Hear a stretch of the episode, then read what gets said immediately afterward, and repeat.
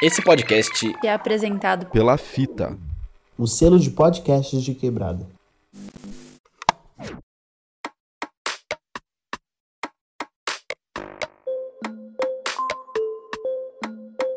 Através. através através através através o podcast.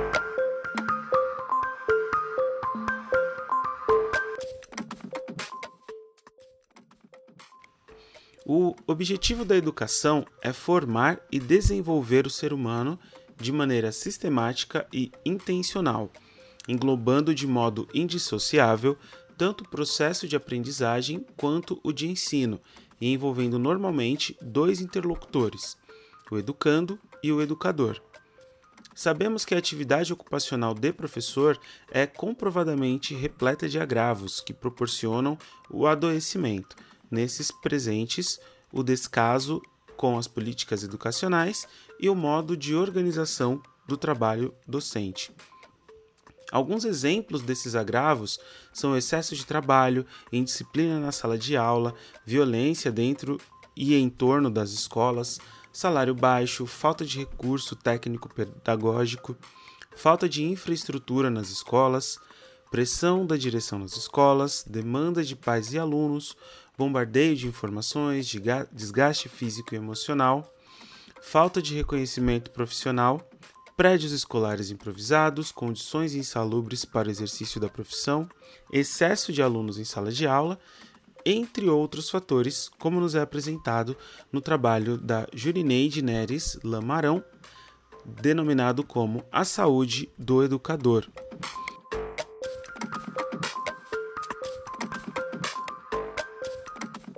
Diante disso, vamos conversar hoje sobre como anda a saúde dos nossos educadores, como esses desafios têm sido encarados, quais os cuidados acessados e quem tem oferecido ou realizado esses cuidados a esses profissionais que atravessam a todas as profissões.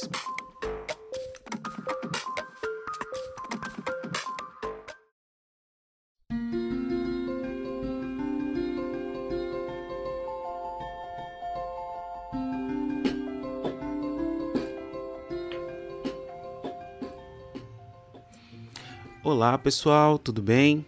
Daniel Santana falando aqui com vocês em mais um episódio do Através, junto com meu parceiro de sempre. E aí, Gil, tudo bom? Olá, Dani. Aqui é Gildásio Januário. Um prazer ter vocês aqui conosco mais uma vez. E não pode faltar, né, o bom dia, boa tarde, boa noite. E mais uma vez um prazer tê-los aqui conosco. É isso aí, sejam todos, todas e todos muito bem-vindos a mais esse episódio. Né? Hoje a gente vai trocar uma ideia sobre uma profissão extremamente importante, né? que é a profissão do professor, do educador. E para isso temos pessoas mais do que especiais para trocar essa ideia com a gente, né?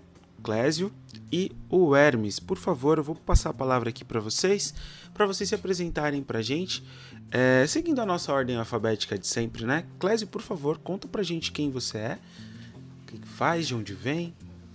Bom dia, boa tarde, boa noite. Não sei que hora que a galera está ouvindo aqui essa conversa nossa. É um prazer estar aqui nesse papo com vocês. Assim, é... conheço o Gil há bastante tempo. A gente se trombou muito no Sedeca é, muito tempo atrás. O Daniel fez muito trabalho lá na Bem Comum com o coletivo de musicoterapia. Eu sou o Clésio de Lima Sabino. Sou formado em História é, pela USP, mas sempre fui educador de projeto social. Eu sou educador social. No final das contas, eu acabei optando por uma, uma, um caminho que é de ser um educador fora das instituições aí mais é, reconhecidas e escola. Eu fui para projetos desde sempre, é, desde que eu estava na, na faculdade, eu entrei nesse, nesse caminho aí, trabalhei em vários lugares. Trabalhei na Cidade Escola Aprendiz, trabalhei no Sempec, trabalhei dando assessoria em vários projetos. E hoje eu sou, eh, hoje, já há muitos anos, desde 2007, eu sou educador na Associação Bem Comum e hoje eu sou vice-presidente da Associação Bem Comum também, que é uma organização social que trabalha desde 2003 aí com contraturno escolar, pensando a educação integral, pensando em processos educativos experienciais. Eu acabei bebendo numa fonte de uma coisa muito bacana, que é a educação experiencial, é, que é muito forte fora do Brasil. É, aqui a gente, o que mais se aproxima da educação experiencial é a educação por projetos, mas não é exatamente disso que se trata. É, e a gente sempre trabalhou com meninos e meninas de comunidade, de periferia, a gente tem uma trajetória aí de trabalhar com os casos difíceis. A gente tem um, tem um monte de história para contar de, assim, de menino que nenhum projeto aceitava, não dava certo em lugar nenhum, e aí é, mandava para a gente. É, então essa é um pouco essa é um pouco a minha a minha trajetória aí. A gente começou o trabalho da Bem Comum em parceria com o Sedeca Interlagos, acho que isso é bom dizer. A gente ocupava as salas do Sedeca, a gente almoçava no Sedeca, a gente fazia um monte de coisa lá no Sedeca. E é desse tempo aí que eu conheço o Gil. Maravilha. É um prazer enorme poder proporcionar né, e, e, vivenciar esse reencontro, né? Tanto você e o Gil, que já se conhecem aí desde esse início de projetos e tudo mais. E a gente também, que teve a nossa parceria ali com, com o coletivo. Então, muito obrigado, Clésio, por aceitar, por estar aqui com a gente nessa troca de ideias hoje, certo? E... Prazer é meu. Passando agora a palavra para o Hermes. Por favor, Hermes, conta um pouquinho para gente quem é você, o que, que você faz. Bom, meu nome é Hermes, né? Antes de mais nada, boa noite a todos, né? Um grande prazer, né? Estar aqui compartilhando com vocês experiências, né? Meu nome é Hermes, eu sou natural de Brasília, né? Sou músico, musicoterapeuta, né?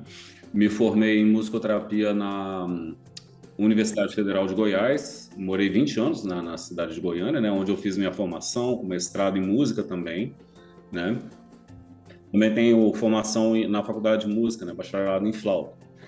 E exerci minha profissão na atuação no campo da musicoterapia em áreas sociais, áreas educacionais, de educação especial, também em projetos sociais, né, durante o tempo que eu atuei, acho que uns 12 anos, mais ou menos, é, 11 a 12 anos, é, é na cidade de Goiânia, né? E até que em 2015 eu tentei aqui em Curitiba o concurso para vir para a Unespar, Universidade Estadual do Paraná, para ser professor de musicoterapia aqui. E fiquei em segundo lugar, era apenas uma vaga, né? E aí, no ano seguinte, o, a faculdade resolveu me chamar, mas o Estado, precisei brigar na justiça com o Estado do Paraná para eles conseguirem efetivar e nomear de fato. Né? Tanto eu quanto o primeiro lugar precisamos né, de ter travado essa luta. Então, estou aqui desde 2019, né? troquei o calor goiano pelo frio curitibano, né? oposto, literalmente, né? Mudança de clima assim, radical, né? de 40 graus para zero grau. Né? E hum, aqui eu estou exercendo a função de professor, pesquisador, é foi a área da educação que eu me identifiquei, estou fazendo atualmente também doutorado em educação né? E acho que é, é, essa era a meta que eu queria realmente chegar, né? Ver a musicoterapia pela, pela, pelo viés da pesquisa, pelo viés da formação de outros profissionais musicoterapeutas. Era isso mesmo que eu queria fazer, né? Essa era a minha meta. E tive esse período anterior de bastante vivência, né? De, de como eu falei, né? Na, em projetos sociais, na escola escola especial, né, em escola regular, também em escolas públicas, né, sempre trabalhei em escola pública com pessoas de baixa renda, né, tenho também experiência em CAPS, né, com pessoas com dificuldades, com transtornos mentais, né, com problema de álcool e drogas também. Aqui eu trabalho com os estudantes diretamente nessa área e também estou agora minha pesquisa de doutorado é voltada com idosos que sofreram ou sofrem violência, né? Então, essa área da vulnerabilidade, né, é, envolvendo a educação, envolvendo a musicoterapia, é o minha, como fala, o meu foco, meu foco de ação, né? É um pouquinho de mim, né? E vamos partilhando aí agora no restante do encontro. Maravilha. Muito obrigado pelo aceite, né? É um prazer enorme poder trocar essas ideias também com você. Então, gente, para a gente começar aqui a nossa conversa, é, eu quero começar com uma pergunta que eu acho que vai ser como um, não somente norteador, como uma certa recarga de energia diante de toda é, essa, essa gama de informações né, que o nosso texto inicial traz, diante de todo, todos os desafios que os professores, que os educadores trazem. E perguntar para vocês o que, que motiva vocês, o que, que motivou vocês a atuarem nessa área enquanto educadores, a pesquisarem sobre essa área direcionada à educação, a investirem nesse tipo de prática? Puxa, é uma pergunta complexa, né? É, eu vou falar para você que eu tenho um, até hoje eu tenho uma, uma questão que é é muito é muito surreal eu ser um, eu ter me tornado educador porque fui um aluno fui um aluno muito problemático eu ia mal na escola eu tenho uma, uma minha trajetória escolar foi uma trajetória complicadíssima é, eu não eu tinha problemas na escola, eu tinha dificuldade de concentração. Eu hoje, olhando um pouco para minha trajetória, tendo conversado com vários profissionais, tinha dificuldade de aprendizagem, mas era muito curioso, muito interessado. Mas aquele regime, aquela estrutura da escola, aquela coisa de sentar, não pode conversar, não pode isso, não pode aquilo, aquilo sempre me dificultou. Eu tive a minha trajetória inteira escolar sendo ficando de recuperação, é, até que no ensino médio eu fui fazer um ensino médio técnico numa escola super conceituada, que era do estado também, e aí eu repeti o primeiro ano. Eu todos os anos desde a primeira série eu quase repetia, quase repetia, quase repetia. E era um fardo, né? É, ainda que é, que eu fosse interessado, eu gostasse, então eu tô eu tô vendo as coisas ali atrás do Hermes ali, a coisa da música. Eu era encantado por essa coisa dos objetos e de outra, o que está fora da sala de aula, né? Então eu adorava. A minha escola tinha uma biblioteca, uma biblioteca enorme, assim. Eu adorava ficar enfiado na biblioteca, adorava outras coisas que eram as coisas que eram meio negadas, assim. Então é uma coisa, é muito curioso eu ter me tornado educador, porque não foi um plano, né? Eu fui fazer faculdade de história porque a história era uma coisa que me atraía entender. É, e aí, de novo, tem a ver com essa coisa do fora da sala de aula, né? Quando eu li na terceira série o, a história do mundo para crianças do Monteiro Lobato, que eu não sei se vocês já leram, mas é, é a dona Benta contando para as crianças a história do mundo desde a pré-história, aquilo para mim foi uma coisa assim que abriu um universo de a história da humanidade. E aí a partir daí a história começou a ser uma coisa na minha vida marcante tem tanto no fundamental quanto no ensino médio. Tive uma professora excelente, que inclusive é minha, minha amiga. A gente já fez na Bem Comum, a gente já fez uma live eh, em que a gente fez homenagem para os professores. Eu convidei ela, tá lá no nosso canal. E aí a gente, isso me levou para a história na faculdade. Estando na faculdade e precisando trabalhar, porque é isso, eu sou da, também da periferia, trabalhador. Eu fiz um curso técnico que no final acabei não trabalhando na minha área, porque aqui não tinha nada a ver comigo. É, quando eu entro na faculdade, eu trabalhar e eu vou trabalhar num projeto educativo de uma ONG.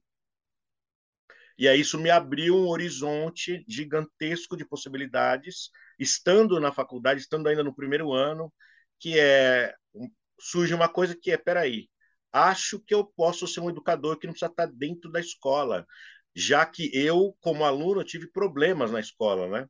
E eu até hoje eu tenho essa estrutura, não, não é à toa, você falou da saúde, né? Não é à toa que você tem hoje dentro da escola professores doentes, doentes fisicamente, emocionalmente, e crianças. Essa estrutura como ela está montada para oprimir, para conter essa galera, para conter, né? É uma estrutura de contenção. Foi engraçado que outro dia, essa semana, uma, uma, uma menina nossa lá da Bem Comum, uma adolescente, estava falando, a gente estava fazendo um trabalho em umas escolas que são privadas, e ela ficou encantada, ela nunca tinha entrado numa escola privada, e ela viu lá um espaço amplo, bacana, de acolhimento, com brinquedo, com parquinho, com. E aí ela tomou um choque, porque ela faz EJA hoje, e ela falou, pô, mas a minha escola era um, um parecia um presídio. Eu falei, ah, bacana. Por que a sua escola parecia um presídio quando você estava na escola regular? Por que isso? Então, essas discussões, assim, tem inclusive tem material sobre isso, né? Por que, que escola, presídio e hospício têm a mesma arquitetura? Isso não é uma coisa por acaso, né? Não é uma coisa que assim, olha, parece. Não, tem, tem, tem coisas por trás disso, né? Então, parte desses, desses, dessas percepções, acho que não no racional, mas talvez no intuitivo, acabaram me levando para me tornar um educador fora desses espaços mais formais, digamos assim, entre aspas, né? Nada muito planejado, eu fui caindo nisso, e aí esse trabalho de você pensar um pouco a formação das novas gerações, eu acho que é, nós aqui, gente, nós estamos com esse BO para a gente resolver, assim.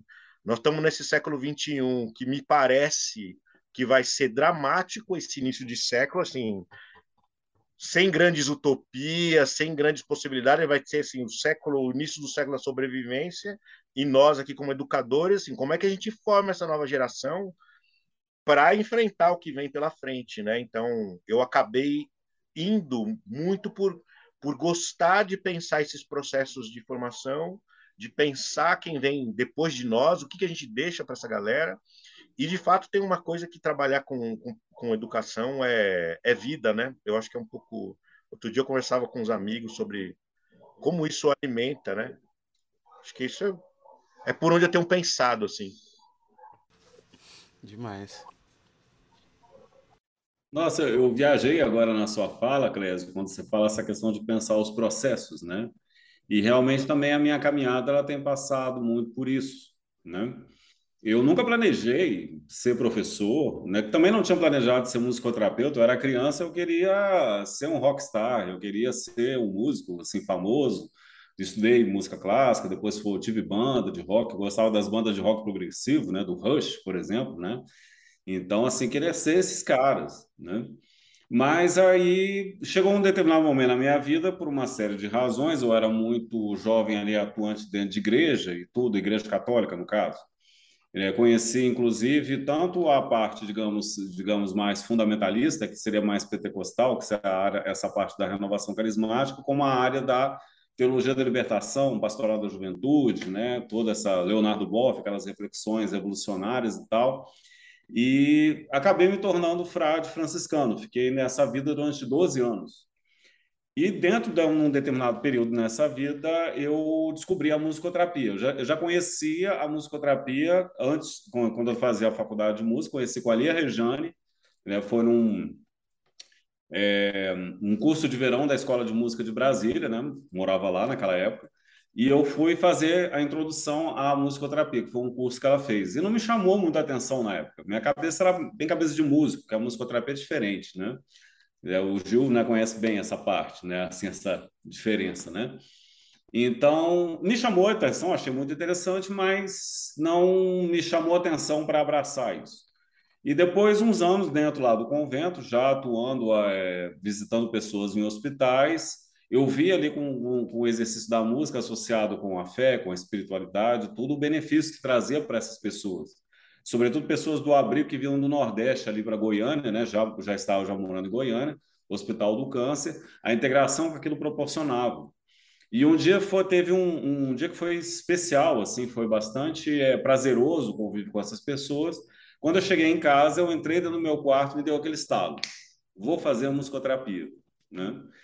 E no decorrer ali da, do, do, do, curso de musicoterapia, pensar na música como é, a formação para a saúde, a formação do sujeito, repensar o sujeito, repensar relações, as relações dele com o contexto social, repensar as relações, sobretudo os professores também pensando outras formas de, de ensinar, de abordar os, os alunos, levando a experimentar primeiro, né, bem dessa dinâmica bem do, do, que os educadores sociais, de uma forma geral, faz, né, da a vivência contextualizada, como Paulo Freire, por exemplo, né, e tudo.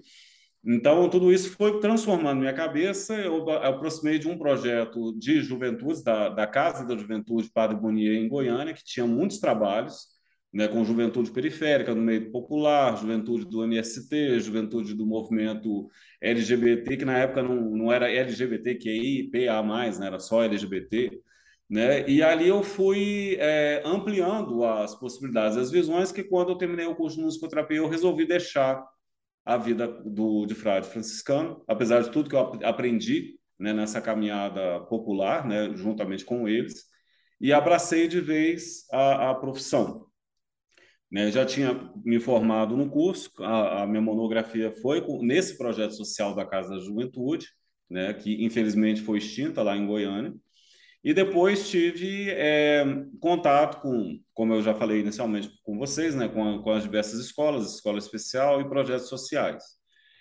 E nisso é, o, a saudade da faculdade é, me, me, alimentava muito o desejo de voltar para lá como professor, né? mas por causa do amor pelo curso de musicoterapia. Eu queria ser um formador de musicoterapeutas. Né? Tentei lá na faculdade, um concurso, não passei. Tentei em Minas Gerais também, é, passei, não passei, mas não dentro das vagas, até que che finalmente cheguei aqui em Curitiba.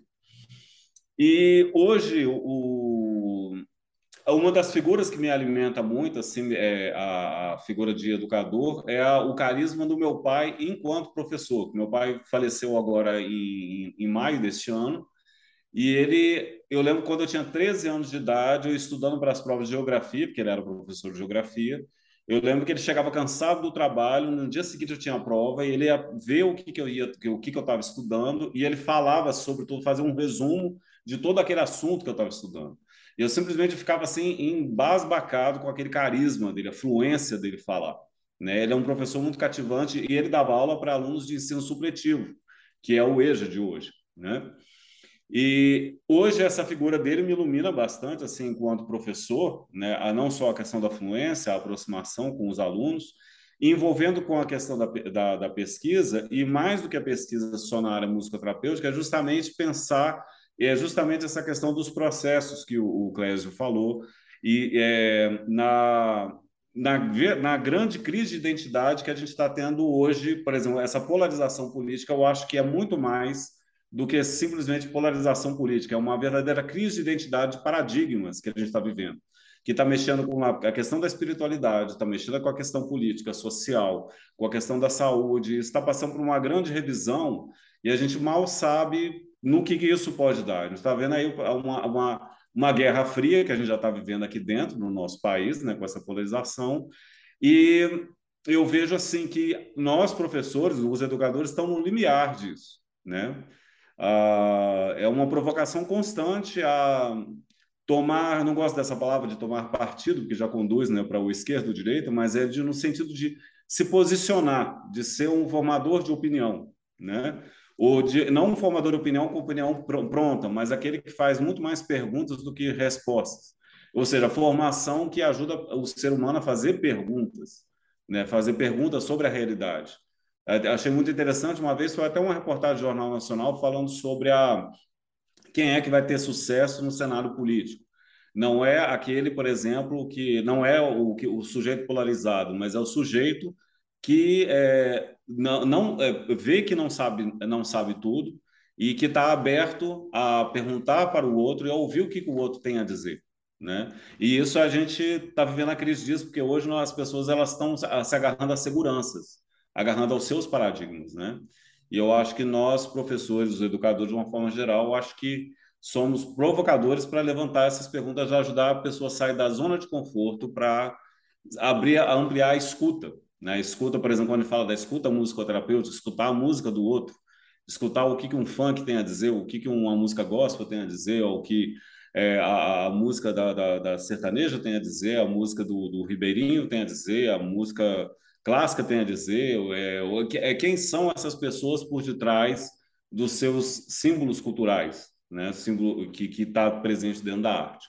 Então, acho que eu vejo hoje a figura do educador nessa nesse prisma, assim, um pouco né, do que eu vejo. Né? E é isso.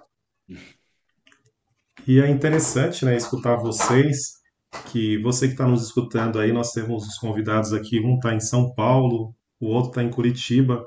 E interessante perceber na fala de vocês que as falas em algum momento se encontram né, nessas trajetórias, né, nos, nas questões sociais, nas atuações sociais, né, e também passa por um lugar também de alguém que em algum momento, né, o Hermes trouxe aí o pai, né, que, que conduziu também, foi uma motivação nesse percurso, né, o Clésio também traz aí a, a uma pessoa querida também, que para ele também é uma referência. Vocês trouxeram Paulo Freire, Paulo Freire também para mim é uma referência, né? Quando a gente traz esse esse olhar do educador, né? Olhar daquele que está aprendendo também com aquele sujeito que está ali no, junto com você, seja uma criança, seja um adulto, né? Seja um idoso. E eu gostaria de perguntar para vocês como que vocês enxergam a importância do vínculo né, entre educador, educando, entre professor, aluno. Do ponto de vista de vocês, como que vocês enxergam esse processo da criação de vínculo?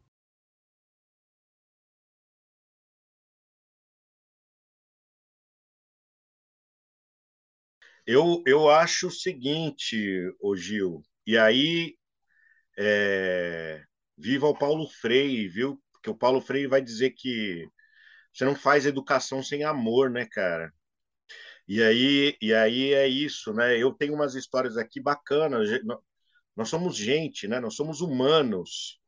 E ao longo dessa minha trajetória, eu vivo falando isso, eu faço há muitos anos formação de formadores, né? Eu dou formação para professor. Atualmente tenho dado muita formação para as equipes dos abrigos. E sempre vai ter um sujeitinho ali na sua sala, no seu grupo, você olha para ele e te dá um bode. Sempre vai ter um, ou dois, ou três, que você fala, putz, que esse moleque é um moleque que eu não, não tenho empatia. E aí eu tenho muitas histórias de olhar, e quando bate isso para mim, falo, putz, o meu trabalho é, trabalhar, é desenvolver esse sujeito. Eu preciso achar o canal de conexão. Porque sem o canal de conexão, e eu falo isso para todos os professores quando eu dou formação, você pode ter uma disciplina, uma atividade dificílima, você pode ter uma aula de transplante de cérebro nuclear, o negócio que você não entende nada, mas se você gosta do seu professor, se você tem vínculo com seu educador, você tira nota boa, você faz as coisas, você vira no giraia, entendeu? Não é à toa que eu vivo recomendando aquele a animação Kung Fu Panda. Não sei se vocês lembram, mas quando o Shifu vai falar com o mestre dele, o Uguay, a tartaruga, ele fala: esse, esse urso gordo não é não é o, o, o, dragão guerreiro, cara. Ele não é o dragão guerreiro, ele é preguiçoso, não faz nada. O mestre dele fala, então, mas não é ele que tem que achar que ele é. É você que tem que acreditar que ele é, você tem que achar a conexão. Se você não achar, se você não acreditar, ele não vai acreditar. E aí eu acho que parte do trabalho educativo é isso, a gente a gente está acreditando em gente, em pessoas, você precisa acreditar que aquelas pessoas são capazes de se transformar, são capazes de se desenvolver, você tem que procurar conexão. E sim, vai ter um cara que vai tirar você do sério, vai te provocar, vai testar. E eu vou dizer o seguinte: trabalhando com professor, tem adulto que faz isso. Você entra na sala, você entra numa sala de adultos para dar formação, vai ter adulto que vai fazer isso com você. E aí, se você. É, e, e aí, eu acho que para essa coisa da, do professor e do, do educador que está nesse processo, você precisa estar tá muito centrado. Eu gosto muito do Paulo Freire, que o Paulo Freire ele traduz isso, né? Eu dei o exemplo do dessa conversa da animação, né? Dos dois mestres, né? Que são um é um mestre que já está numa outra, num outro estágio, tanto que num outro estágio, tanto que depois dessa cena ele vira pétala de, de flor, né? Ele morre, né? E o Paulo Freire, você ouve o Paulo Freire falar e você ouve as considerações dele, você fala, nossa, o cara de fato ele está num nível de, de, de, de, reflexão e de pensamento sobre essa coisa das conexões humanas que está numa outra, num outro patamar, né? Então, você ter amor por quem você está desenvolvendo, você ter criar o vínculo é fundamental. A gente vive dizendo lá na Bem Comum que tudo que a gente vai fazer com os meninos, com as meninas, a, o primeiro item é o vínculo. É, sem ter vínculo, você não consegue, você não consegue fazer o cara se desenvolver, você não consegue dar uma bronca, você não consegue colocar ele para se enxergar, para refletir. É, e eu acho importante a gente, o Hermes trouxe essa história da polarização, né? Eu acho que a gente está, essa polarização para mim está entrando nesse, nesses aspectos de que nós estamos carecendo de vínculos, né? De vínculos humanos que nos unam, né? Então, na ausência desses vínculos, tá aparecendo essas loucuras toda que tá acontecendo aí. Então, como a gente não tem essa é, é, essa, essa, essa cola, né, isso que nos conecte, é, e eu saí, eu tive o prazer de fazer alguns trabalhos fora do Brasil, e é muito impactante, gente. Você chega fora do Brasil, eu fui para os Estados Unidos uns anos atrás, numa formação de educadores e cheguei lá, os educadores, a primeira pergunta que me fizeram era um educador de teatro, como é que vocês usam Paulo Freire na rede, nas, nas escolas do Brasil? Então, assim, na Argentina, idem, de chegar lá e o Paulo Freire ser um cara que é, é conhecido, que as pessoas estão é, utilizando no cotidiano. Não é só uma, uma, uma, uma um, um, livro na, na estante, sabe? Então, eu acho que vínculo talvez seja um pilar central do processo todo.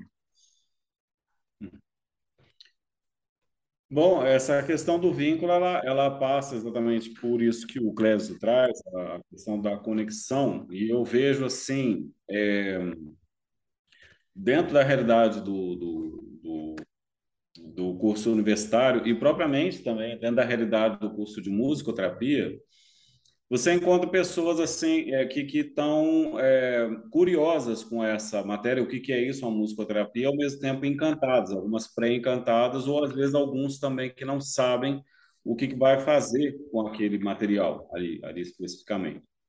E eu achei interessante uma vez uma aluna, que inclusive é deficiente visual, e falou, me fez um elogio para mim e para um outro professor, o professor Lídio, colega assim, muito, muito querido, falou que nós, professor, vocês são uma inspiração, né? E aí eu fiquei, puxa, é, fiquei lisonjeado, fiquei assim muito agradecido por ela ter dito isso. E eu e ela só só disse isso, não esmiuçou é, é mais né, nesse aspecto. E eu fiquei tentando pensar que inspiração que é essa, né? E tentando pensar naqueles professores que me inspiraram. É, em primeiro lugar, eu, quem me inspira, eu vejo que é aquele que ama profundamente aquilo que faz e ama passar para o outro aquilo que faz e ama também aquele que vai receber aquilo que ele faz, né? E, sobretudo, também se coloca no lugar do outro para ver se o outro está entendendo aquela coisa do é, se preocupa com a qualidade da comunicação, né? Se preocupa em chegar e perceber e ver como o outro se encontra. Nós temos tido muitos casos ali na nossa na nossa faculdade, é, é muita fragilização. A gente está percebendo assim há uma juventude muito fragilizada, sobretudo do ponto de vista da saúde mental, né? Muitos casos de depressão, muitos casos de ansiedade. Isso também não é só isso. A gente tem visto até uma vez eu vi uma reportagem mostrando um ataque de ansiedade coletivo numa escola de ensino fundamental, isso no, no momento do, do, do, do, recreio, né? E isso eu tenho visto presente nos nossos estudantes. É, principalmente a gente que trata dessa área terapêutica, a, a questão da, da, da, da escuta, a questão da acolhida, né, de, de é, ver e de achar caminhos que, que possibilitem, por exemplo, para que o ensino seja algo que ajude, né? Eh, eu tenho visto, inclusive, até alguns casos de, de alunos que estão passando por dificuldades, que eles falam que estar na faculdade, fazer o curso, é algo que é um elemento que, que, que possibilita, possibilita a melhora de, de, desse quadro de saúde, né? Então, eu não vejo assim, não, não tenho muito. É, é, o, o que eu posso dizer parece que é pouco em palavras, mas eu acho que é muito rico de significado, que é essa é o cuidado, é o cuidado do, do e o papel da escuta do educador, né? Tanto que existe, é, infelizmente, ser professor muitas vezes não, não faz dele um cuidador, não faz dele um, alguém que sabe é, que sabe que sabe educar com, com amor, né? Como estamos falando. Não é à toa que existe até curso de aconselhamento psicológico, que é voltado para médicos, para professores, para pessoas que lidam com o público, lidam com pessoas porque essas profissões não necessariamente vão ensinar as pessoas a se colocar no lugar do outro, a entrar em sintonia e fazer vínculo. Né? Na terapia, a gente já aprende isso por base. Né? Já no, no nosso curso, isso já está. É, Busca-se, é, é, se especula e se, se, se explora cientificamente é, o que, que vem a ser essa questão do vínculo. Mas é, ser professor, né, e às vezes, muitas vezes, até dentro da própria área de musicoterapia, ser professor é, fazer o vínculo de educador é, é algo. Como é que fala? A gente precisa buscar. É, para eu inspirar os alunos, eu preciso buscar aqueles que me inspiraram. Quais foram os mestres que me inspiraram? É, até o, o, o, o Cléber estava falando, por exemplo, dos. Me lembrou, é, é, no, no meu ensino médio, né? tinha, por exemplo, três professores de matemática. Né? Um dava geometria, o outro dava é, as outras áreas de matemática, lá que eu nem me lembro, né? não era um excelente aluno assim também, mas a gente falava, quando se referia à, à, parte de matemática de cada professor, a gente falava o nome do professor. Ah, hoje eu estudei, a, eu estudei o Carlos Sérgio, hoje eu estudei o Reginaldo, hoje eu estudei o França. Né? Quer dizer, a matéria tinha o nome do professor. Né? A gente se referia, né? e se gostava mais ou menos por causa desse professor. Né? Então, é, o vínculo, né, ele está em tudo, ele está em todo o processo educacional, né? E é isso aí. Ô Hermes, você falou de inspiração e eu sou muito da filmografia, né? Eu tenho uma cena, eu gosto muito do filme É o Mestre com Carinho, né? Tem uma cena, não sei se vocês têm esse filme claro na, na cabeça, mas o cara é um professor negro, que ele é um engenheiro, ele é um engenheiro elétrico que não arranjou emprego, ele vai dar aula numa temporariamente numa escola de periferia em Londres nos anos 60 para menino de periferia. E aquela estrutura toda da escola não comunica. Os meninos são os meninos que aprontam, até a coisa das gangues. Claro que comparando com hoje é, é até. É, é até meio é, idílico, assim, né? Os meninos aprontam, tem um menino da gangue que anda com canivete, que desafia o professor. Tem uma cena bacana que o menino desafia o professor numa luta de boxe, né? Que ele fala, eu vou derrubar e tal, e o cara é negro, mas ele é um. É isso, ele é um engenheiro, então ele vai de terno e tal, ele tem toda uma coisa. E ó, quando ele. E tem uma hora que ele saca que ele precisa fazer o vínculo com a galera, e ele sai na sala e ele sai pegando os livros, ele pega todos os livros de todo mundo e joga fora. Ele fala: Isso aqui para vocês não serve. Vamos conversar sobre a vida. Vocês precisam de espaço para falar sobre a vida. E aí é muito bacana, porque ali ele acha a conexão. Ali, porque ele, ele, é, ele é negro e ele foi pobre, né? E tem uma hora que uma menina. E aí a galera vai entrando nessa vibe dele de vamos falar sobre a vida, e daí ele vai trazendo coisas da, do mundo adulto, e ele leva a galera para museu e tal. E aí tem uma menina, uma hora que ela olha para ele e fala assim: engraçado, professor, porque o senhor é diferente da gente, mas é tão parecido. E aí é, isso é foda, porque e, aí essa fala que você fez sobre a inspiração, né? A menina ela, ela sentiu que tem alguma coisa. Claro, ele foi ele é preto, ele é, ele foi pobre. E aí ele sabe do que, do que é aquela de onde eles estão. Ele sabe qual é o lugar deles nessa história toda. E ali se dá a conexão e aí o filme ele produz a transformação na galera, né? Então, é, é, ouvindo você falar dessa coisa da inspiração, me veio essa imagem direto na cabeça. É, uma coisa que eu, me tocou bastante também, é, bem especial sobre essa questão da inspiração, né? É o, juntando principalmente a fala de vocês dois, uh, do Hermes, com relação à inspiração, a, a sua, Clésio, com relação a citação do Paulo Freire que você fez, né, de que é, só se ensina se você tem amor, né? Você tem que amar para poder ensinar, para ser um bom educador. Tem que amar aquilo que você faz. É um princípio que eu particularmente eu trago para mim quanto terapeuta também.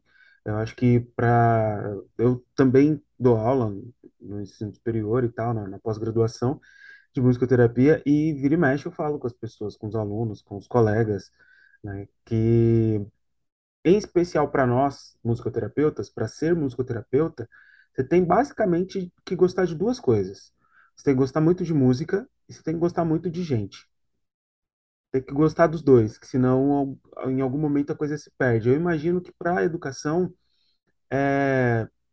quando a gente fala, quando eu estou falando de educação, estou falando de um modo amplo, de um modo geral, tanto questões é, voltadas às especialidades dos educadores, ensino fundamental, ensino médio, ensino superior, enfim, mas é, entendo que também, como o próprio Hermes comentou, né, dessa questão da formação, passar por essa, esse, por ser uma área que dificilmente vai ser substituída ali por tecnologias e algo do tipo, justamente por ter essa demanda, né, de, de trazer aí a, na formação das pessoas como lidar com pessoas, como se conectar com outras pessoas. Né? Então, acho que nesse ponto, o educador também precisa ter esse, esse amor especialmente por pessoas. E aí me vem uma pergunta, assim, que eu acho que é muito interessante, muito importante da gente conversar aqui nesse encontro, que é diante de todas as demandas que o educador tem, né? Pegando, por exemplo, esses princípios, vamos começar pelo lado bom, pegando esses princípios ali da inspiração do Paulo Freire, o vínculo, né? Toda a questão da, da troca que se tem, é, todo o amor que se tem pela, pela prática, né? Não somente pela profissão, mas pela prática que é compartilhar conhecimento e juntando isso às demandas, né, que as instituições trazem, que os alunos trazem, que os pais trazem, é, que o sistema traz, né, questão relacionada, por exemplo, à valorização, tanto reconhecimento social quanto reconhecimento financeiro para o professor, para o educador. Então, como que se equilibra tudo isso, sabe? Como que a gente pode é, encontrar um caminho do meio ali para que esse amor não enfraqueça, não se apague, não esfrie e que essa mente não se sobrecarregue ali, né? Não entre nessa nessa sobrecarga que é o burnout, por exemplo. Então, que, que estratégias ou que caminhos, quais as possibilidades assim, como que a gente pode encontrar esse caminho do meio?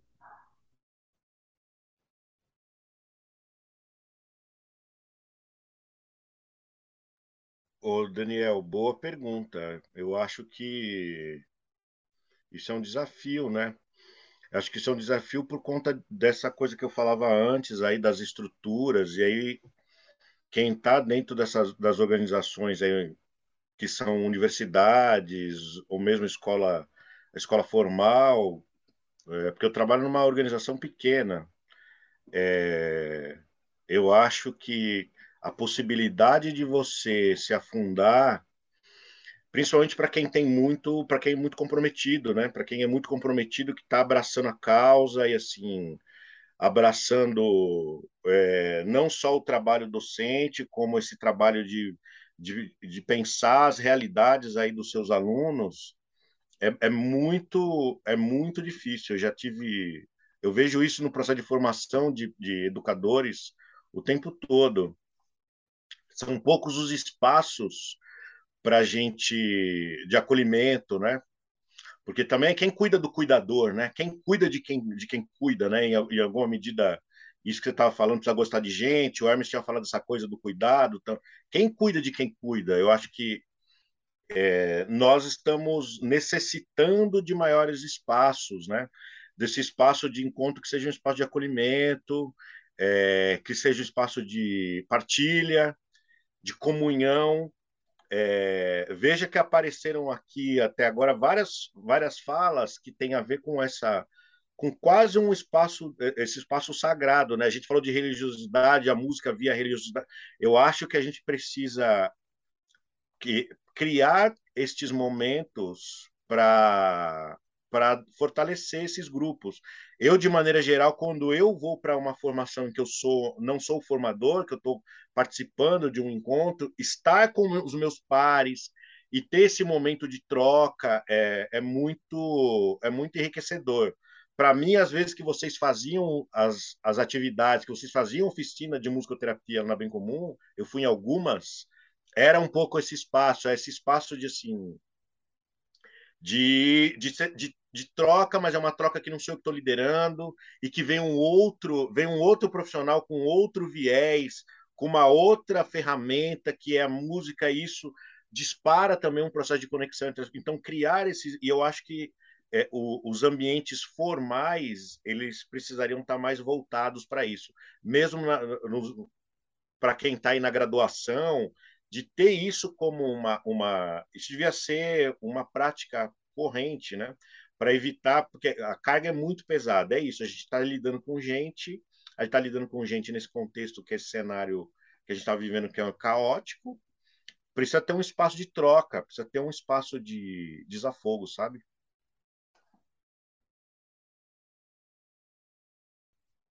Bom, é, como equilibrar né, todas essas, essas tensões né, que você colocou, né? Ah, eu vejo assim que o, ensino é, universitário, eu gosto e tenho um prazer muito grande de estar lá pela, pela própria matéria em si e pela própria realidade da universidade, pela, pelo próprio sonho da universidade, que é a pesquisa, extensão, quer dizer, os benefícios que de retorno que a universidade pode dar com aquilo que ela faz. A gente ali, por exemplo, nós temos, eu sou coordenador do Centro de Atendimento em Musicoterapia ali da, da, da faculdade, que atende a região é, é, Curitiba e região metropolitana, né? gratuitamente. A, a, grande, a grande maioria são crianças com, com TEA, né? com transtorno do espectro autista. Então, isso assim me traz uma satisfação muito grande pertencer a esse espaço. O que pesa muitas vezes são os excessos de trabalhos burocráticos que os professores fazem e que precisaria ter agentes universitários também para poder fazer esse serviço juntamente com os professores. E ao mesmo tempo, e ao mesmo, ao mesmo tempo também a precariza, precarização do, do serviço do professor universitário a partir do momento em que se opta por ficar contratando apenas é, professores de PSS, né, de, de processo seletivo simplificado, professores de contrato temporário, né, em vez de, de contratar os concursados. E a gente vê muitas vezes uma movimentação política por detrás disso, querendo sucatear a universidade, porque a partir do momento que você tem professores efetivos que estão ali, que pensam a universidade, que é um polo pensante e independente, isso se torna uma ameaça diante das estruturas políticas. Né? Se torna um grupo forte que pode se posicionar perante a sociedade, onde ali é, é cultivado, tanto que tiver a bolha universitária, um lugar onde, numa cidade como Curitiba, por exemplo, né, pegar onde é, predominantemente existe um pensamento é, higienista, né? a gente tem que falar claramente isso.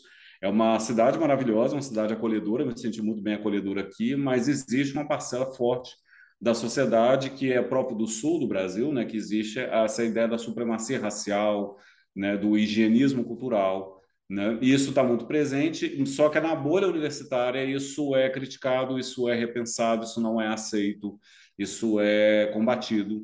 Então, existe essa ameaça de fragilização né, da, da, da, da, docência universitária por, e pelo fato de que não só o professor universitário, mas os professores, por exemplo, também das da, da, sobretudo da rede pública, muito atacado nesse sentido, pela, devido à sua estabilidade né, do, do, do, concurso, se tornam pessoas que às vezes têm uma liberdade, priorizam a liberdade de pensar, né? Então, é, esse ataque, para mim, é, digamos assim, é o, é o, é o meu, digamos assim, o meu ponto fraco, né? Eu vejo esse ataque ser algo que faz sofrer bastante, não só a mim, mas muitos outros professores, né? Esse é o ponto mais difícil de equilibrar e ao mesmo tempo que é o ponto que mais desafia a entrar num processo de se formar, de apelar para uma formação continuada, de refletir a realidade com os colegas, refletir realidade junto com, a, com os alunos, formar grupos de estudos, formar grupos de pesquisa para repensar o, o, contexto da realidade como um todo e ver como é que a, a, a ciência pode interferir nessa realidade. So, isso é o grande causador é, de burnout em boa parte dos professores universitários, né? É, no, no, nos professores de escola pública, a gente vê o excesso de trabalho com as turmas extremamente numerosas. No nosso caso, a gente vê o excesso de trabalho com o excesso de cargos assumidos, né? E, sobretudo, a fragilidade nesse da, da profissão, da valorização da profissão nesse ponto. E, sobretudo, o ataque à ciência, que a gente tem visto muito ultimamente. Né? O ataque à ciência, eu acho que é uma das coisas acho que pior que, que coloca a universidade em xeque né? Porque aí não, não vem verbo para a universidade, se pega pelo aspecto financeiro, a gente vê aí a, a, a, a quantidade de verbo que foi cortada para as federais, né? As notícias estão aí fresquinhas, né? Isso não tem muito tempo. Então, é, é, ou seja, é, graças a Deus a gente ainda tem, por exemplo, se a gente for olhar aqui para a Federal do, do, do, do, Paraná, eu fiquei muito feliz de ver uma, uma notícia agora, recentemente, de ver tanto a Federal do Paraná quanto a Federal Tecnológica também do Paraná, é, cotada como uma das melhores universidades do mundo. Então, quer dizer, é, nós temos polos de estudo onde a gente pode, e, e o professor muitas vezes faz até pesquisa até de graça, investe na pesquisa. Tem até um colega que está fazendo uma pesquisa sobre isso, sobre teoria fundamentada, vendo o que, que leva o pesquisador, né, o que, que leva, qual é a grande motivação que leva o pesquisador a se embrenhar no campo de pesquisa. Então, é, graças a Deus, a gente ainda nós temos pessoas que se aventuram por essa área, né, que assume todo esse desgaste, mas investe. Né? Eu acho que essa é, pelo menos, para mim, a grande reação né, que a gente pode é, é, é proporcionar e, e, é o grande, como é que fala? É o, o, o gatilho, que é o ponto na ferida onde a gente pode tocar para não deixar esse processo nos adoecer, né? E de fato, assim, a, a, é, a tendência, porque nós assumirmos assim de, de, de um de um estresse de trabalho e de, de ansiedade, de tanta coisa que tem que fazer, ele é iminente, ele é constante, né? Haja atividade física, haja yoga, eu faço yoga, né, por exemplo, né? Sou um grande apaixonado por essa prática, né? Haja tem que tem que eu, eu não abro mão de noite de sono, não abro mão de, de, de, de alguns espaços, seja no final de semana, no feriado, né? Né? Ainda bem que ainda posso fazer isso, porque não são todos os professores que podem, né? Para poder equilibrar essa rotina toda de trabalho e de estudo, né? E é isso. Ô Hermes, é, nessa nesse cenário que você está contando aí na universidade, é, uma coisa é isso que você faz individualmente para poder sobreviver. Existe os professores que estão hoje nas universidades, principalmente as públicas, é, que estão sob ataque pelo menos há uns seis anos. Me corrija se eu estiver errado. Existe, tem existido algum movimento coletivo para tentar porque tem aquela história daquele reitor que se matou, que é, Santa Catarina, se eu não me engano, né? Tem algum espaço coletivo deste, desse grupo, que são os professores universitários, para poder se proteger, para poder se. Tem alguma coisa acontecendo? Bom, a, a gente tem, eu falar da realidade lá, de, bem do lugar onde eu estou, lá da, da, da, nossa, da nossa do, do campus Curitiba 2, né? Que é onde tem a Faculdade de Artes. Ali a gente tem núcleos que abraçam prioritariamente os alunos, mas também entra a realidade dos professores, que é o núcleo de educação e direitos humanos, que tem um núcleo específico, tem um núcleo, né, aliás, Centro de Educação e Direitos Humanos, né, que tem vários núcleos, esse centro é dividido em núcleos, que é a integração racial, da questões de gênero, sexual e gênero e a questões de deficiência. E tem é, atendimentos psicológicos, né, no caso, gratuitos voltados para a comunidade universitária, né? Um movimento assim de professores é o que a gente vê, o movimento do sindicato, né, de, de presente. No nosso caso, da musicoterapia especificamente, a nossa própria realidade do nosso colegiado é um colegiado bastante unido e bastante parceiro, né? Para além dessas iniciativas nas federais, eu não conheço, para falar a verdade, né? Eu acho que, inclusive, deve carecer bastante. E geralmente pensa-se o que eu vejo, quando se faz serviços assim, pensa-se para a comunidade universitária. Mas aí abarca a comunidade como um todo, seja os funcionários, seja os alunos. Né? Tem, tem se feito muita coisa pelos alunos, né? pensando sobretudo na dificuldade do, do, do de, conciliar a, a, a, a, faculdade com o mercado de trabalho, que a pessoa precisa estudar, mas tem que trabalhar e tudo mais, aí tem aquela dificuldade de frequentar a aula, de fazer os trabalhos e tal. Então, tem se pensado muito, principalmente no, no nosso, a gente tem pensado né, tem um serviço de, de tutoria, o professor que é tutor de cada turma, de cada ano.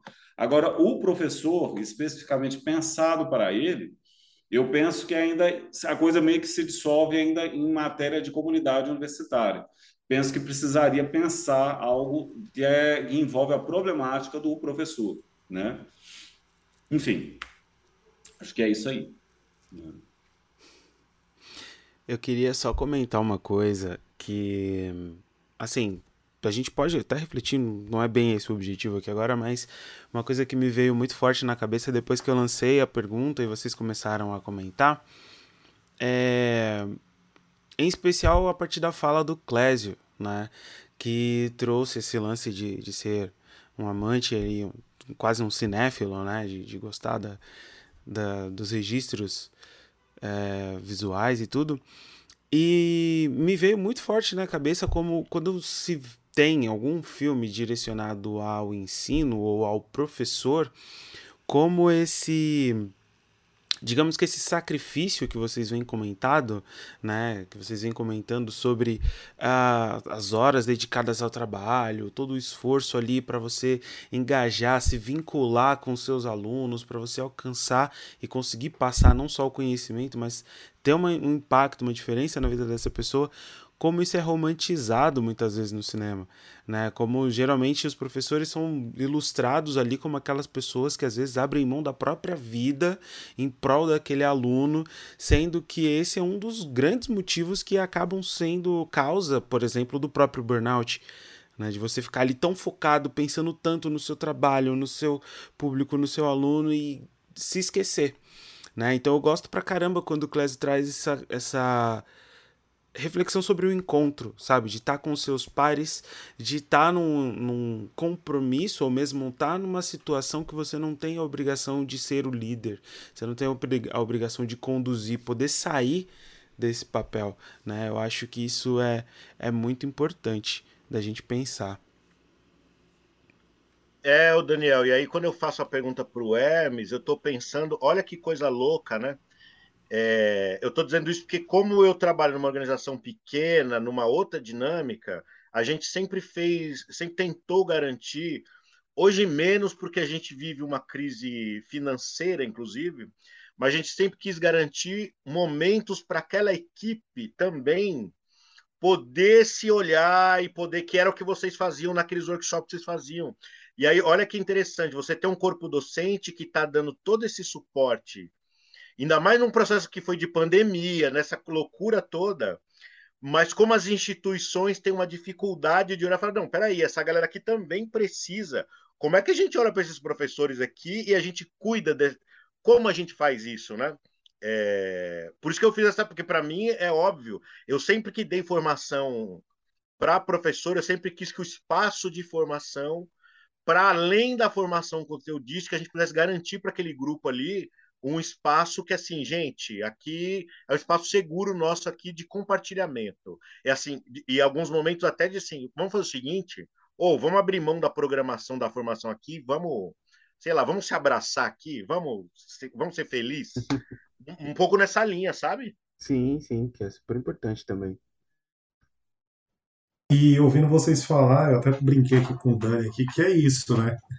Tem um momento que um entra e traz a sua contribuição, e isso é super rico, né? Ter esses espaços de autocuidado, né? Ter esse espaço coletivo também, né? É, cada vez mais a gente tem visto que as pessoas acabam ficando no seu nicho. A pandemia eclodiu algumas coisas, né? Algumas coisas vieram à tona, algumas coisas que, que muitas pessoas não queriam olhar, né? Nossa, a gente é um país desigual. a gente sempre foi um país desigual, né? E, inclusive, na questão das vacinas, né? As vacinas, enfim, tantas outras coisas, o Hermin trouxe essa questão da ciência, né? O, o quanto a ciência foi discutida, foi debatida, foi falada, né? A importância dos profissionais da saúde, né? Mas, para além dos profissionais da saúde, os profissionais da educação, né? Os profissionais da educação que tiveram que lidar, por exemplo, com crianças é, do modo remoto, e falando aqui especificamente São Paulo, locais onde a internet muitas vezes não chega. Ainda tem lugares que a internet muitas vezes não chega, ou quando chega, não é naquela muito boa qualidade.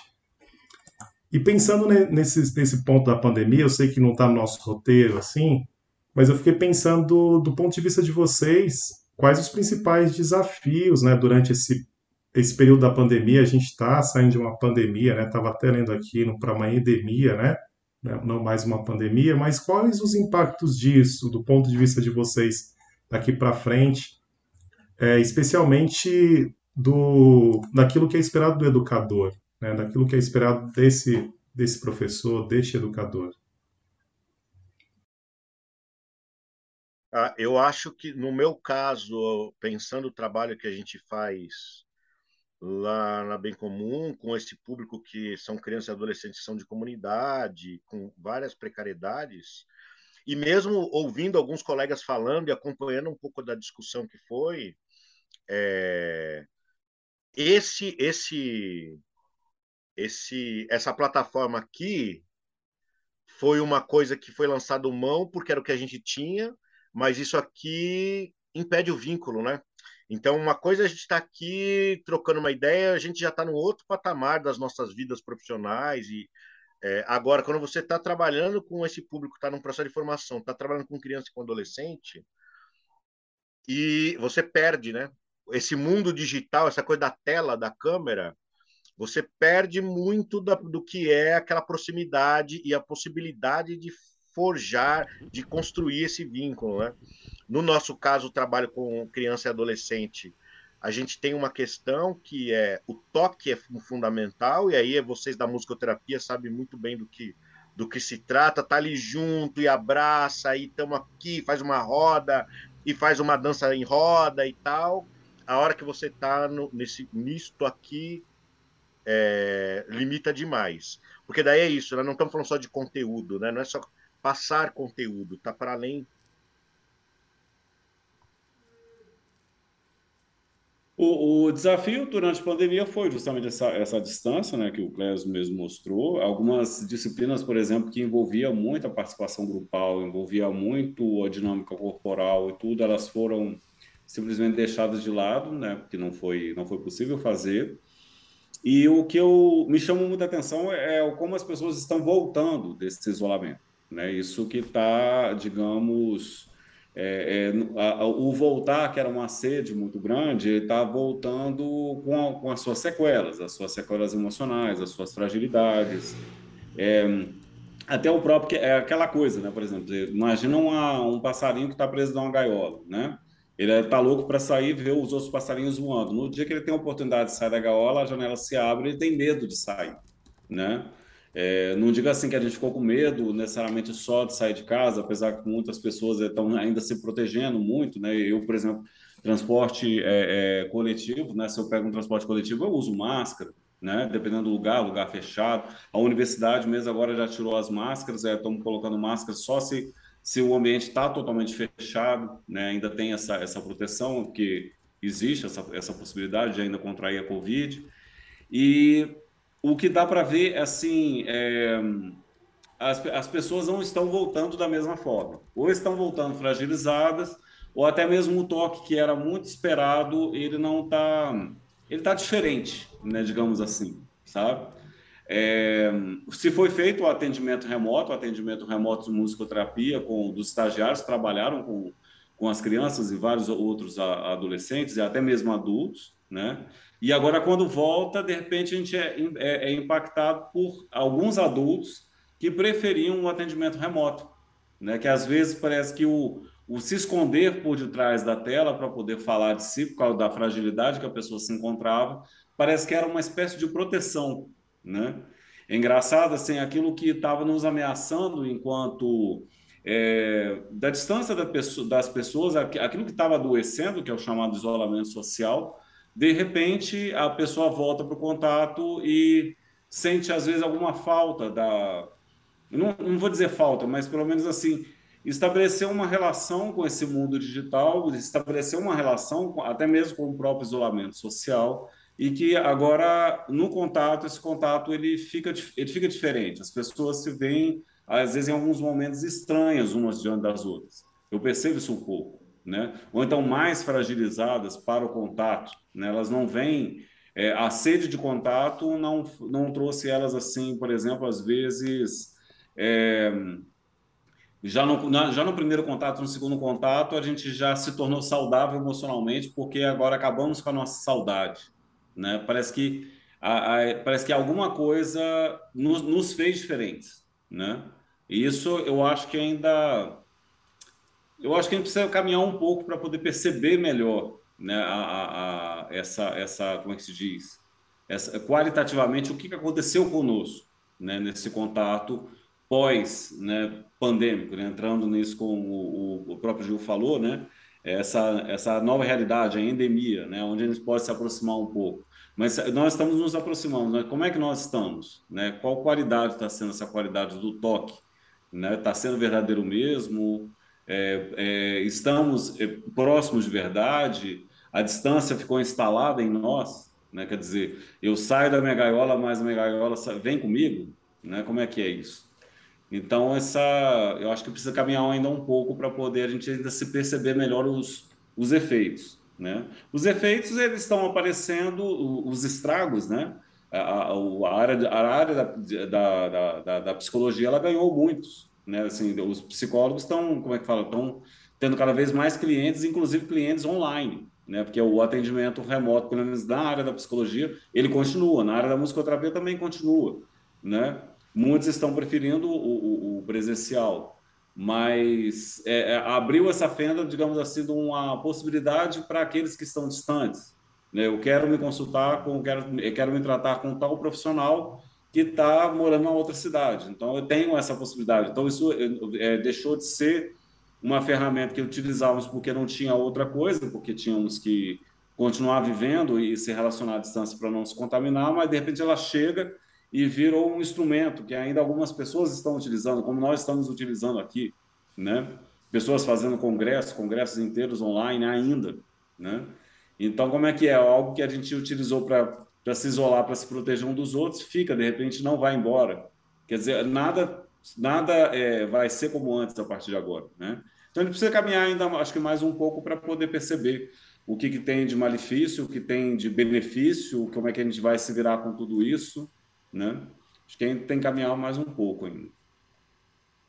Vocês sabem que eu comecei, eu fiz um processo seletivo em 2019 para arte e terapia lá no SEDES, ali do lado da PUC, e a, o curso começou em março de 2020 e já começou online.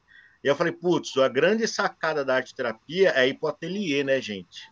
É ir lá mexer nos materiais, é estar tá ali com o grupo. Aí eu tranquei.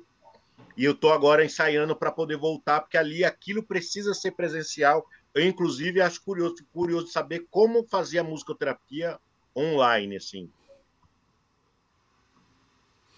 É. é o, o online na, na, na, musicoterapia, ele no início é, é, ficou muito a experiência é, aguardando o delay, né? Quer dizer, prejudicou a mensagem chegava no sentido assim do da experiência musical, né, mas que tinha que ela não era nunca conjunta, né? O terapeuta tocando era sempre um estimular daqui, esperar e o outro responder. Como a gente aqui, por exemplo, a gente não, se a gente tivesse talvez numa mesma sala, as nossas falas se atravessariam. Aqui a gente tem que esperar o outro falar e tudo. Então, quer dizer, acompanhou esse ritmo. Houve trocas, houve um processo, no parte da, da, dos pais, por exemplo, de, de crianças com TEA teve, tiveram que acompanhar, é, teve a intromissão do espaço ali. É, muita, muitos aspectos aconteceram numa qualidade diferente. Num, num, num, se perdeu o toque, né? se perdeu a maior proximidade, aquele maior calor mas a mensagem, por mais distante que ela, ela, seja, ela não ficou totalmente esfriada, né? Ela ficou, ela se tornou uma outra mensagem. Se teve com todos esses limites que a tecnologia impõe, com essa distância que a tecnologia impôs, né? Por, foi possível fazer algo, alguma coisa.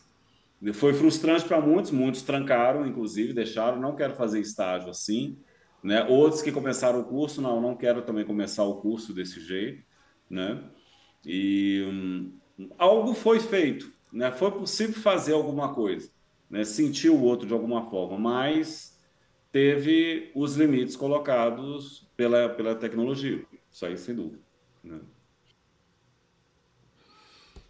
E eu acho que até pensando nessa questão de limites, de, de desafios que a gente trouxe aqui a partir, por exemplo, do, de toda essa questão todo esse impacto né, que a pandemia trouxe para as nossas vidas, a gente já está aqui se encaminhando para o fim. É, é, uma pena ter que dizer isso, porque essa conversa está muito boa, está muito incrível esse encontro, mas é bom também porque aí já fica uma brecha, já fica o convite, já fica uma janela para novos encontros, novas conversas juntos, né?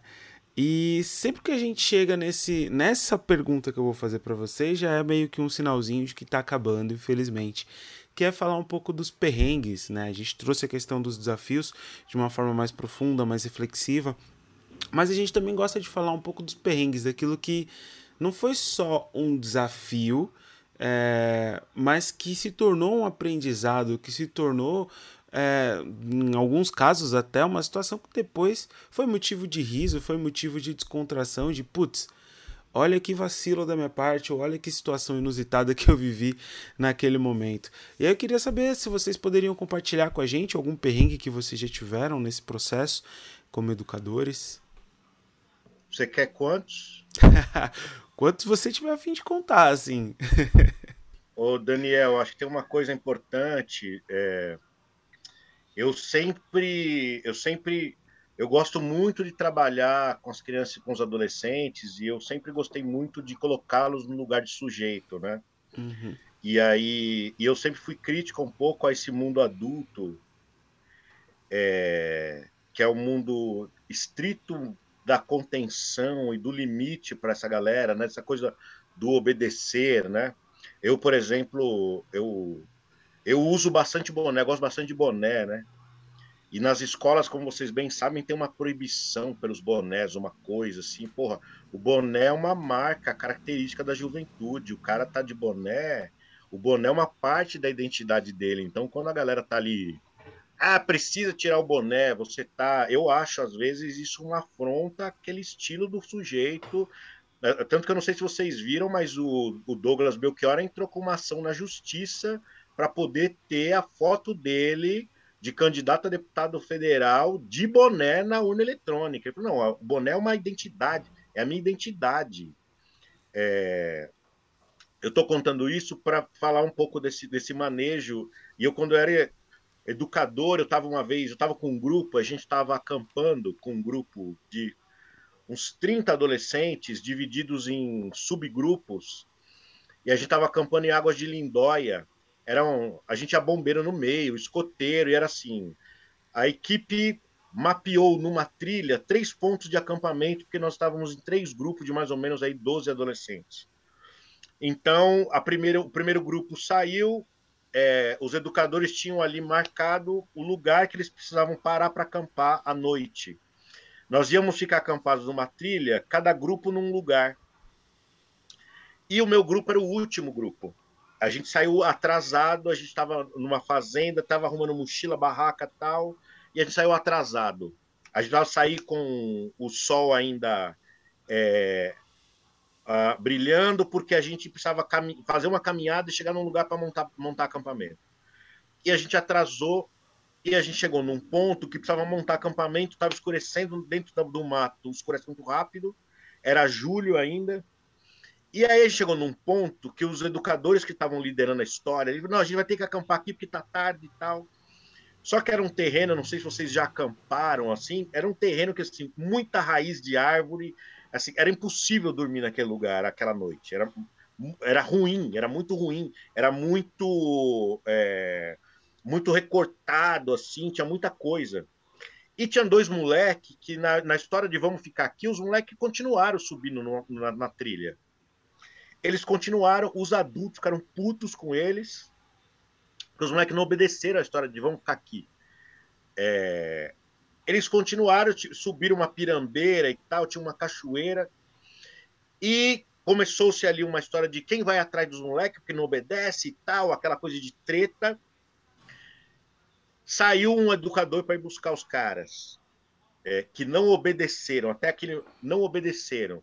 E estava um, e tava um, um, clima pesado, porque assim, quem entendia um pouco, falou, gente, a gente vai, vai ser uma noite péssima a gente dormir aqui nessas raízes de árvore. Daqui a pouco voltam uns moleques que não tinham obedecido e fala assim: o ponto de acampamento não é esse, tá errado. Tá errado o ponto de acampamento. O primeiro grupo ficou no lugar certo, o segundo grupo parou no, no lugar que era do terceiro, que era nosso tinha um, um, um, lugar melhor no meio entre os dois grupos que já estavam instalados. Eu gosto dessa história porque veja como a desobediência dos meninos ela reorganizou a história inteira, porque a gente não ia ter, a gente ia passar uma noite infernal mesmo. No final das contas, o que era para ser uma bronca virou uma salvação e a gente foi para o lugar que não era o nosso lugar original, mas era o lugar original de acampamento. É, então, isso, isso não é exatamente um perrengue, mas eu estou contando para você de histórias que muitas vezes os adultos fazem confrontos que não seriam necessários se você senta com o sujeitinho e fala, mas por que, você está fazendo isso aí? E, e, o papo reto, sabe? Eu tenho várias histórias. Eu tenho assim, a gente, eu estava uma vez, é, a gente estava acampando também em Airuoca, no sul de Minas, com um grupo de menino aí da, da Zona Sul, de quebrada aí, de Marcilac, Parelheiros e tal. E eu fui conversar com o cara do sítio, eu fui lá, eram os meninos da Bem Comum, e eu conversei com ele, ele recebia no sítio dele a galera dos colégios aqui de São Paulo, é, Sampous, gradua, colégios americanos, essa galera top. E eu falei, ó, eu tô vindo com a galera aqui que é da quebrada da favela, cara. Não, não é. E a, e a pegada nossa de trabalho, depois quem puder entrar aí, Hermes e Gil, entrar no nosso Instagram para acompanhar lá. A nossa pegada, assim, o nosso grupo sempre é um grupo de aprendizagem que ele é autogestionário. É, ele é um grupo que os meninos fazem coisas, os educadores fazem e fazem coisas juntos. E a gente foi para lá e eu levei um moleque, era um moleque encardidíssimo, já tinha sido expulso de três escolas ali na Zona Sul do Prisciliana. A última escola dele era Prisciliana hoje, o Dazi. Porque o cara era complicado e tal, explodia bomba no banheiro. E ele era o cara daquele que ficava andando com os moleques lá de moto. Puto, o moleque tinha 12 anos ficava andando de moto dando grau, não sei o quê, era o cara. Só aprontava. Uma vez eu estava numa reunião com, com o diretor da escola dele, lá na Bem Comum, e o diretor, a gente estava na hora do lanche, quem faz o lanche na Bem Comum são os meninos, né? E esse moleque estava na equipe do lanche naquele dia, ele sobe na reunião para chamar a gente para o lanche, que a gente come junto, de novo a comunhão, a gente come junto, todo mundo. Todo mundo que estiver na Bem Comum na hora do lanche vai comer junto. E o diretor olhou assim e falou: Ô, esse moleque aqui é da minha escola, ele tá aqui. Pô, o que, que ele já aprontou aqui? Eu falei, aqui? Nunca aprontou nada. Aqui o cara não tem nada que reclamar do cara.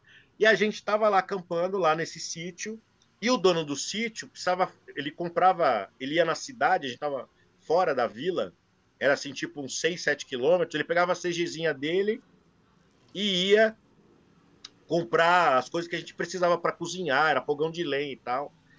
E teve um dia que a moto do cara quebrou no meio da estrada de terra lá. Aí chega um. O cara chega lá falando, um educador falou: Puta, eu tava de carro. Puta, você vai precisar rebocar a moto do cara, não sei o quê. Esse moleque, que era um moleque da pá virada aí, que queria andar comigo no meu carro, ficou me atormentando. Clésio, deixa eu ir com você, vamos lá, vamos lá, vamos lá, eu vou junto, não sei o quê. Não, não, não. Eu falei, cara, mas você vai, você vai fazer o quê lá? Não, eu vou lá com você, porque. Tá bom, vamos aí. Aí eu ponho o cara do sítio e o moleque no carro e vamos lá ver a moto do cara lá na estrada de terra.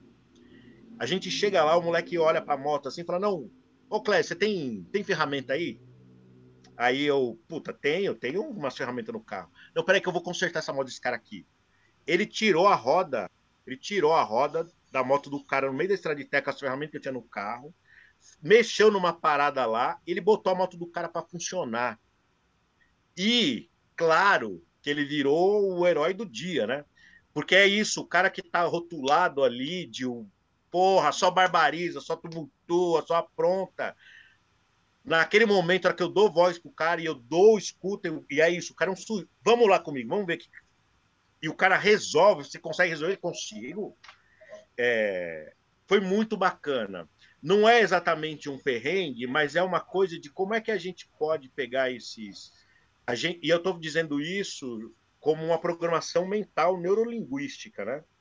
Nem sempre as crianças e os adolescentes eles estão no lugar de problema, mas nós adultos tendemos a colocá-los o tempo inteiro no lugar de problema. E, e fazer essa desconstrução no trabalho de formação com educadores, gente, é super desafiador. Porque nós estamos. E, eu não estou colocando a culpa no sujeito, mas eu estou colocando a culpa nessa nessa estrutura de sociedade que a gente tem, de como essa sociedade olha para esses mais jovens.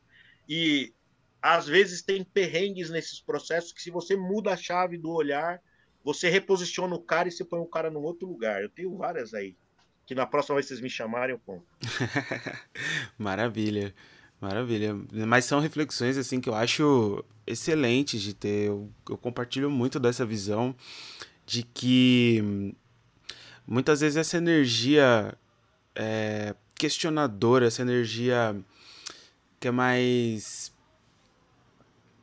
enxergada, né, como uma certa revolta, como esse desafio que é muito comum da gente olhar para a adolescência, ou de ser olhado enquanto adolescente, é, tem um potencial de movimento, potencial de mudança, um potencial de progresso muito grande. Né? Eu, eu acho muito interessante. Obrigado, inclusive, por compartilhar essas histórias aqui com a gente. Bom, é, perrengue assim, muito grave, grave, gravíssimo, assim, que depois, né, eu não vivenciei, pelo menos ainda, né? Mas teve uma situação que me chamou bastante atenção, foi no primeiro ano daqui da faculdade, quando eu estava acompanhando um grupo de estagiárias numa determinada instituição, né? E, de fato, elas estavam aprendendo, e eu sempre gosto de ver o protagonismo do aluno, dele experimentar o grupo e ele tomar a iniciativa de fazer, né? Ali acompanhando, claro, dando todo o suporte, muitas das vezes tomando iniciativa para ele ter a coragem de tomar. E era um grupo bastante tímido, né? E as, as, as atividades propostas estavam, digamos, um pouco frágeis, né, com a forma de propor, um pouco de timidez e tal, mas eu falei assim, ó, vamos lá, é assim mesmo, está crescendo e tudo mais e tal. Só sei que de repente surgiu uma reclamação, não sei da onde, que foi parar na coordenação de estágio, que a coordenadora teve lá, né? E colocando, colocaram assim, era coisa que a instituição estava colocando como até a gente como prejudicando o andamento ali do espaço e prejudicando não era só na questão do andamento do estágio ali assim dado do fazer acontecer a sessão de musicoterapia. Era de ocupar o espaço do café de comer a comida deles sendo que eu falei assim uai mas eles mesmos convidaram a gente para entrar na cozinha ofereceram café ofereceram isso e tudo mais agora estão reclamando e tal tal tal. Até que a gente teve que reunir com um coordenador da instituição e ele falou assim olha essa equipe que está aqui é aquela coisa de um joga uma coisa no chão né? Para poder ver quem é que vai pegar. E se alguém não pega, fica um falando do outro, é uma equipe muito difícil de trabalhar, e para lá, para lá e tal. Resumo da obra, né? Depois a gente foi percebendo no, no que não dava para, como é que se diz? É, o, o, os problemas ali da, da, da equipe, né, é, que eles não davam conta de resolver, parece que sempre tinha que ter um bode expiatório para jogar, e no caso, naquele ali, foi o bode expiatório para acusar dos problemas que eles não davam conta de resolver, era o grupo de estágio. Né? E conhecendo essa dinâmica, depois a gente começou a se, a se posicionar, começamos a levar café, oferecer café, oferecer lanche também, de fazer o nosso cuidar do nosso próprio lanche. E eu falei assim, olha, eu vou continuar com essa, com esse propósito com a, os estagiários de permitir que eles tomem a iniciativa, né? E vou continuar dando o meu suporte, porque eu estou vendo que isso aqui é um processo, né? Afinal de contas, a pessoa estágio para isso, para a pessoa aprender. Então eu vi assim, é... e, não, e depois isso acabou muito bem, né? Não teve grandes problemas, todo mundo se entendeu, todo mundo deixou as claras o que, que era a intenção de cada um a coisa se desenvolveu bem, né? E eu tive também uma estudante que também todo mundo falava do movimento dela. Era uma estudante é, que tinha um perfil bem diferenciado, assim, digamos, uma pessoa bastante alternativa e que atrasava muito prazos, né, seja na entrega dos trabalhos, na entrega das, das coisas, e ela foi me orientando de, de TCC. E eu fui até com certo receio, falei, ah, meu Deus, se essa pessoa atrasar comigo. E ela fazia as reuniões comigo, às vezes, online, né, com o filho dela brincando, o filho dela passando na frente, o filho dela mexendo com fantoche aqui na minha frente, tudo mais e tal. Eu falei, ah, vamos continuar assim. Ela fez um trabalho belíssimo, um trabalho com era justamente a musicoterapia voltada, o canto voltado para as mães com filhos pequenos dentro de casa, principalmente mães singulares, né, mães que que, tavam, que moravam sozinhas com seus filhos e o benefício da musicoterapia para essas, essas mães.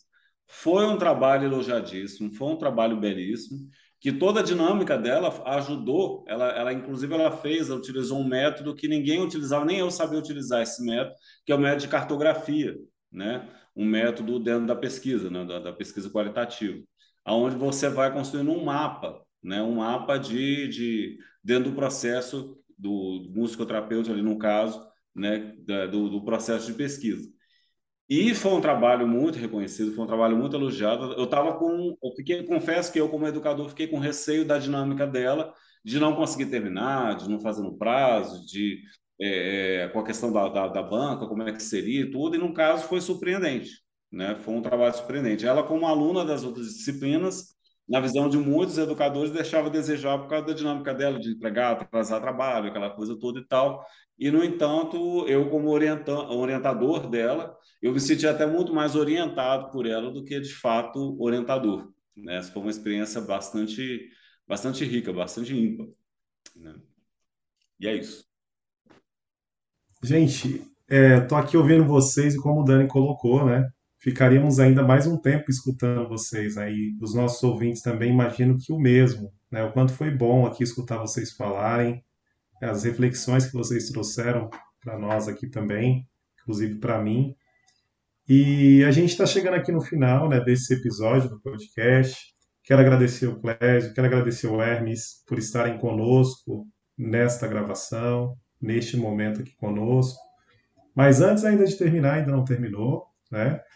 Gostaria que vocês pudessem deixar uma mensagem, dicas, filmes, livros, o que vocês acharem interessante. Se vocês também quiserem deixar as redes sociais de vocês também para que as pessoas possam acompanhá-los, segui-los.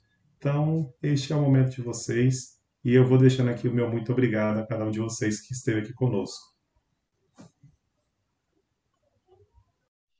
Bem, eu agradeço aqui a oportunidade. Queria é, convidar vocês para virem na Bem Comum. Vamos fazer um, uma atividade de musicoterapia com os meninos lá da favela, gente. Vamos fazer um, Dá uma passada aí, Gil, você que está meio do outro lado da represa aí, ó. Vamos, vamos trocar essa ideia. É, a minha, o meu pedido é assim: olhe as nossas redes sociais, arroba bem comum, é nosso Instagram. Nossa página no, na internet é www.bemcomum.org.br. Ali a gente está colocando o nosso cotidiano. Eu estou tentando retomar o nosso canal do YouTube também, então é, já aviso vocês que vocês podem ser convidados também para uma conversa lá no nosso canal no YouTube. Eu acho que esse trabalho da musicoterapia é importantíssimo. Eu, quando conheci o coletivo MT, é, fiquei encantado por aquilo. Era uma atividade que eu não conhecia. Eu acho que a música é um recurso potente demais. Eu, eu tive o prazer de trabalhar em 2019 num CCA aqui em São Paulo, que durante um ano eles tiveram é, músicos desenvolvendo um projeto de música com as crianças e eu tive o prazer de, de conviver com um educador de música que tinha estudado fora do Brasil, que era maestro e tal, e a gente conversar um pouco sobre a música como esse recurso, a gente não pensa, né? A música como um recurso de desenvolvimento, de, de, de, de, de cognição, né? De, de mesmo dessa coisa, dessa percepção estética, dessa, dessa percepção para além do que está. Então, eu acho que eu adoraria que as atividades de música fossem mais presentes no nosso, no nosso cotidiano escolar. Inclusive, eu vi uma história outro dia bacana, não sei se vocês lembram daquele grupo, é, os Golden Boys, um grupo dos anos 60 da Jovem Guarda. Eu estava vendo, eles estão todos velhinhos, já com 80 anos eles contando de como é que eles se tornaram um grupo vocal. Eles são daquela geração que tinha canto orfeônico no, no, na escola pública, lá nos anos 50. E nos anos 50, como você tinha muito aquela coisa do, da, daqueles grupos negros de, de, de, vocal nos Estados Unidos, eles eram meninos influenciados e eles tinham, eles tinham música. E aí eles resolveram juntar uma turminha para concorrer num programa numa rádio em Niterói. Juntaram lá o primo, o irmão, o amigo, não sei quem, não, os moleques tinham 13 anos, e eles contam de como a música foi importante na escola para eles se descobrirem e ir numa rádio, juntar uma turminha lá, vamos no concurso da rádio? Ah, vamos aí. E se tornaram o que eles se tornaram. Então, assim, olha o que significa você ter uma disciplina de música na escola pública, gente. A transformação que pode ser na vida de, de, de, de menino de periferia, negro, pobre. É, então eu queria dizer que foi um prazer, bacana essa iniciativa. Eu acho que a gente precisa dar visibilidade para coisas bacanas que estão acontecendo nesse país. Não é só desgraça. Tem lá o Hermes fazendo trabalho com a aluna dele, que entregou uma pesquisa sensacional. tem vocês aí fazendo trabalho de musicoterapia em vários lugares, tem, então tem, coisa legal acontecendo, gente, no Brasil. É, a gente precisa dar visibilidade, precisa dar voz. Foi um prazer, valeu. Bom, eu, o que eu tenho a dizer é que aquele que se interessa pela área da educação e a área que, o que pelo menos que deseja estudar mais, né? Vendo, apesar de toda a, a ameaça é, é, que a educação se encontra, né? Como o Darcy Ribeiro mesmo fala, né? Que a, a crise da educação no Brasil não é uma crise, é um projeto, né? É um projeto. E justamente isso eu acho que já vale a pena investir na educação, porque se você quiser ser rebelde de fato, então estude, né? Estude e invista, invista em você, né? Por mais difícil que seja, né? E, sobretudo, como o Clésio mesmo falou, assim, não é só desgraça que está acontecendo, tem muitas coisas, e as coisas interessantes, elas são muito mais interessantes do que as desgraças, né? Todos esses esses, esses, trabalhos, sobretudo os trabalhos que acontecem na periferia, são apaixonantes, né? Trabalhos que acontecem. Eu, por exemplo, a força que a, a Casa da Juventude teve, né? E sobretudo é, eu lembro de um projeto social dos Irmãos Maristas lá no, no Mar Germânica, um setor lá de Goiânia bem perigoso, né? Que eu tive a oportunidade de conhecer, tive próximo. Né, as comunidades que eu trabalhei, que inclusive eram, uma, eram periféricas, foram, foram os lugares mais apaixonantes, aonde eu aprendi muito sobre gente, sobre pessoa, vi gente, vi gente, gente é heroína mesmo, de fato, né? Que, que faz a coisa acontecer, que valoriza o pouco que tem, que faz o pouco é, render para a coletividade e a coisa crescer.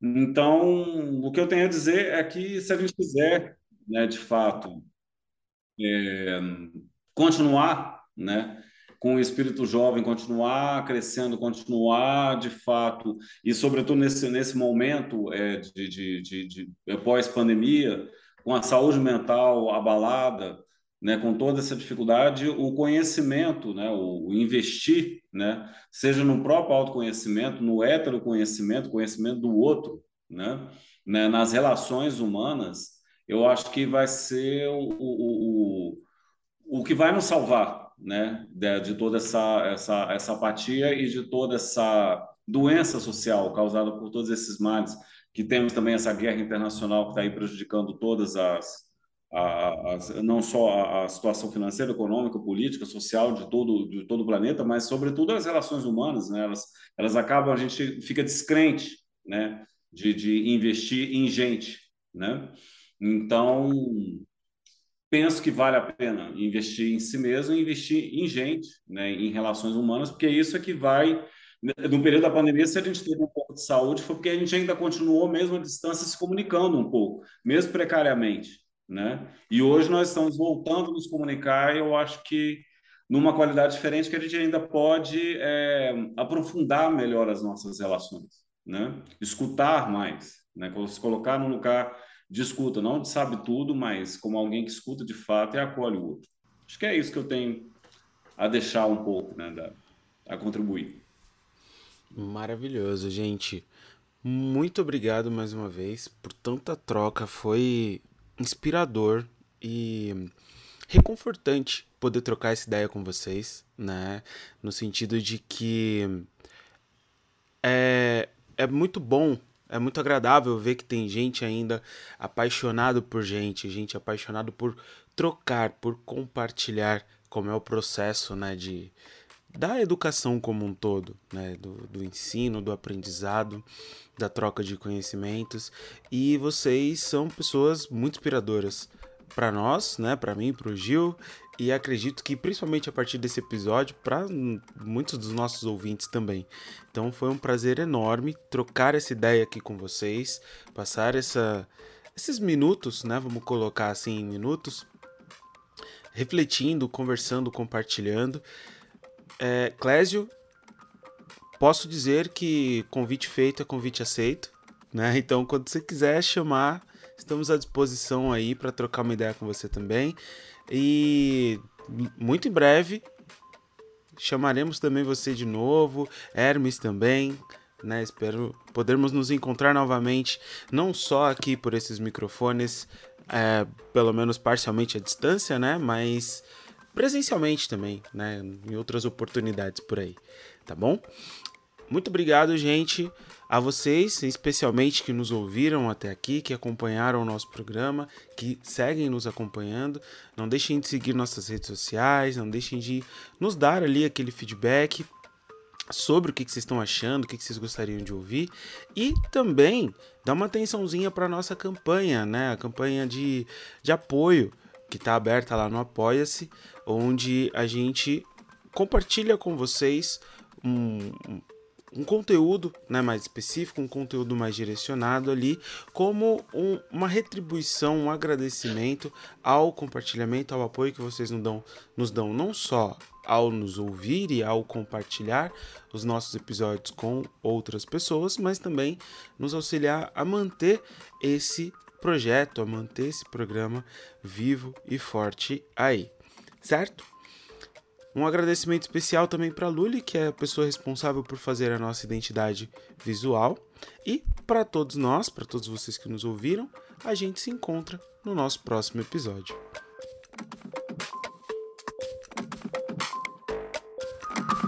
Através o podcast.